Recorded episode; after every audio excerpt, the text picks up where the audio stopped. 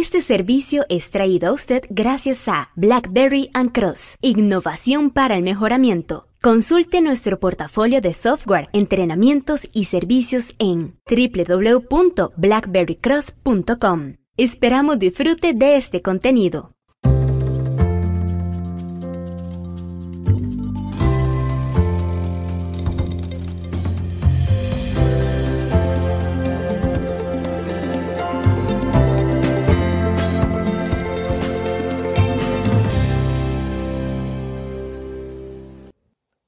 Está tan interesado por saber cuál va a ser el ranking de Costa Rica para la hexagonal clasificatoria que nos llevará o no al Mundial de Qatar, quizás le cuento sobre otro índice en el que Costa Rica aparece en el número 117, entre poco más de 183 naciones, y en donde la nación número uno es, ajá, Taiwán.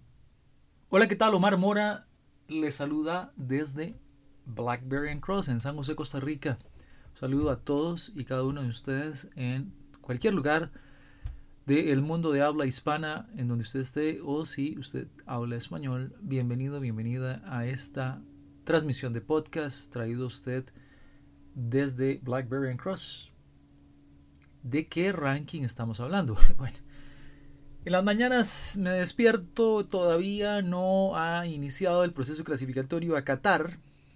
Bueno, no, no de forma directa, pero parece ser que es en junio del 2020 cuando cierra el proceso de eh, escalafón, de ranking, que en CONCACAF, en la Confederación de Centroamérica Norte y el Caribe, determinará a los seis clasificados al hexagonal para jugar eh, los puestos que clasificarán al Mundial de Qatar 2022.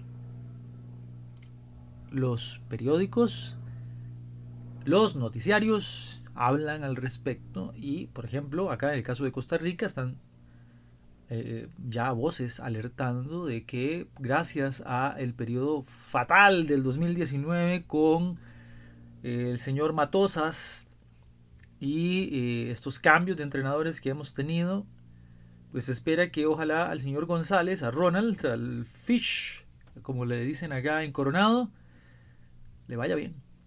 Porque qué terrible si no queda Costa Rica dentro de los elegibles. Está todo el mundo muy preocupado por este escalafón, por este ranking, pero a mí me preocupa un escalafón diferente.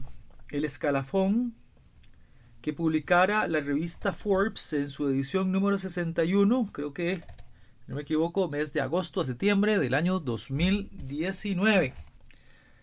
Es el escalafón de la élite mundial de la velocidad y acceso a ancha a banda de eh, banda ancha en internet. Sí, es el ranking de internet. ¿Qué tan rápido se puede conectar usted a internet, bajar contenido, subir contenido dependiendo del país en donde usted esté? América Latina no, no le va bien, ¿saben ustedes? En, general, América Central, el, el, que saca la cara por América Central es Panamá, que está en el ranking 76. Costa Rica está en el 117. Vea, es mucho mejor el desempeño de Belice en Centroamérica, así que felicidades a Belice, porque Belice está en el puesto 90, muy por encima de Costa Rica. Yo honestamente pensaba que a República Dominicana y a Guatemala les iba a ir mejor en este ranking, por mis experiencias cuando he estado trabajando por allá. Y no, resulta ser que República Dominicana por debajo de Costa Rica 121 y Guatemala Guatemala casi casi casi en el sótano con 137.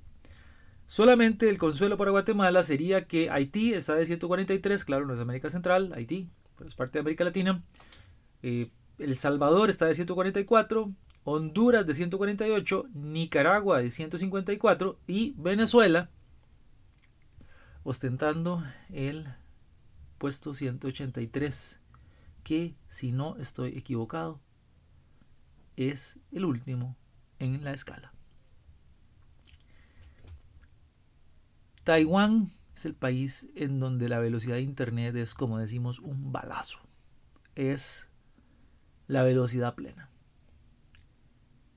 Claro, es Asia-Pacífico quien gobierna esto, porque el segundo lugar es Singapur. Luego, Suecia y Dinamarca destacan en el ranking. No, no Estados Unidos, pero el, Caribe parece ser que tiene mucho mejor velocidad que eh, América Central. Estoy pensando en pasar unas vacaciones en el Caribe, lo que llamamos un working vacation y hacer trabajo remoto desde desde Islas Caimán, porque la velocidad comparada con Costa Rica en Mbps, Costa Rica está en 3. Mbps, velocidad media de descarga para el 2018, eh, y 4.52 para el, para el 2019, no, 2018 también. Mientras que Islas Caimán, recuerde, Costa Rica está en 3.96, digamos que 4 por ahí. Islas Caimán está en 16.12, es cuatro veces más rápido. Yo no he experimentado eso. Y eh, justamente mi proveedor de internet, compañía que voy a omitir el nombre porque no, no está patrocinando este programa y a la verdad no le iría muy bien, me queda mal con el servicio regularmente en casa. En la oficina no tanto, es otra empresa. Pero a un mal servicio sumado a una velocidad deficiente, a los costos que se pagan caramba, hay que ponerse a pensar si este servicio realmente debe mejorar. Como todo, debe mejorar. Pero, ¿cómo nos ayudaría una mayor velocidad? Bueno, yo le digo de muchas formas. Por ejemplo, una mayor velocidad como la de Islas Caimán, ni me imagino, los 85.02 Mbps de Taiwán, 20 veces más rápido que Costa Rica, o que República Dominicana, y más de 22 veces más rápido que Guatemala, 40 veces más rápido que Honduras.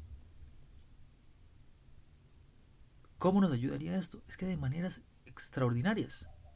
Nos ayudaría en la posibilidad de publicación de contenido de forma más rápida. Imagínense lo que haríamos colocando un podcast como estos disponible para todos ustedes. O la capacidad de renderización de un video. O, por ejemplo, la capacidad de comunicación, de acceso a datos, de descarga de backups, de lograr backups en línea sería mucho más viable y no solamente por medios externos que generan costos adicionales. Sí, hay que explorar este ranking que publica la revista Forbes, que es un ranking, recuerde, de eh, banda ancha, muy eh, interesante, publicado durante el 2019 en una metodología que está de acuerdo con la referencia que hace Forbes, eh, diseñada y compilada por cable.co.uk y recopilada por el MLab, MLab, que vamos a colocar algunas de estas referencias en el blog de BlackBerry Cross en i4is.blackberrycross.com, tanto a Forbes como, como a cable.co.uk como a MLab para que usted lo pueda ver. Me parece genial poder explorar la posibilidad de trabajar en lugares con esta conectividad. Bueno, la conectividad no lo es todo en la vida, pero caramba, es como la plata, como el dinero, como ayuda. ¿No le parece? Pero lo que me parece también interesante es que usted nos comparta de qué manera cree que una mayor velocidad y estabilidad de conexión a Internet le ayudaría en su trabajo, en la casa. Seguridad, vigilancia, acceso a servicios, respaldo de información, administración de datos. Cuéntenos qué ramificaciones tiene esto y esperemos entonces el ranking de los próximos años para ver si Nicaragua sube del 154, Honduras del 148, El Salvador del 144, Guatemala del 137, Dominicana, República Dominicana del 121, Costa Rica del 117, y Panamá logra equipararse a, a, Turks and Caicos, a las islas Turcas y Caicos, a Jamaica, a Bahamas, Islas Vírgenes de Estados Unidos, Trinidad y Tobago, todos ellos por encima de América Central.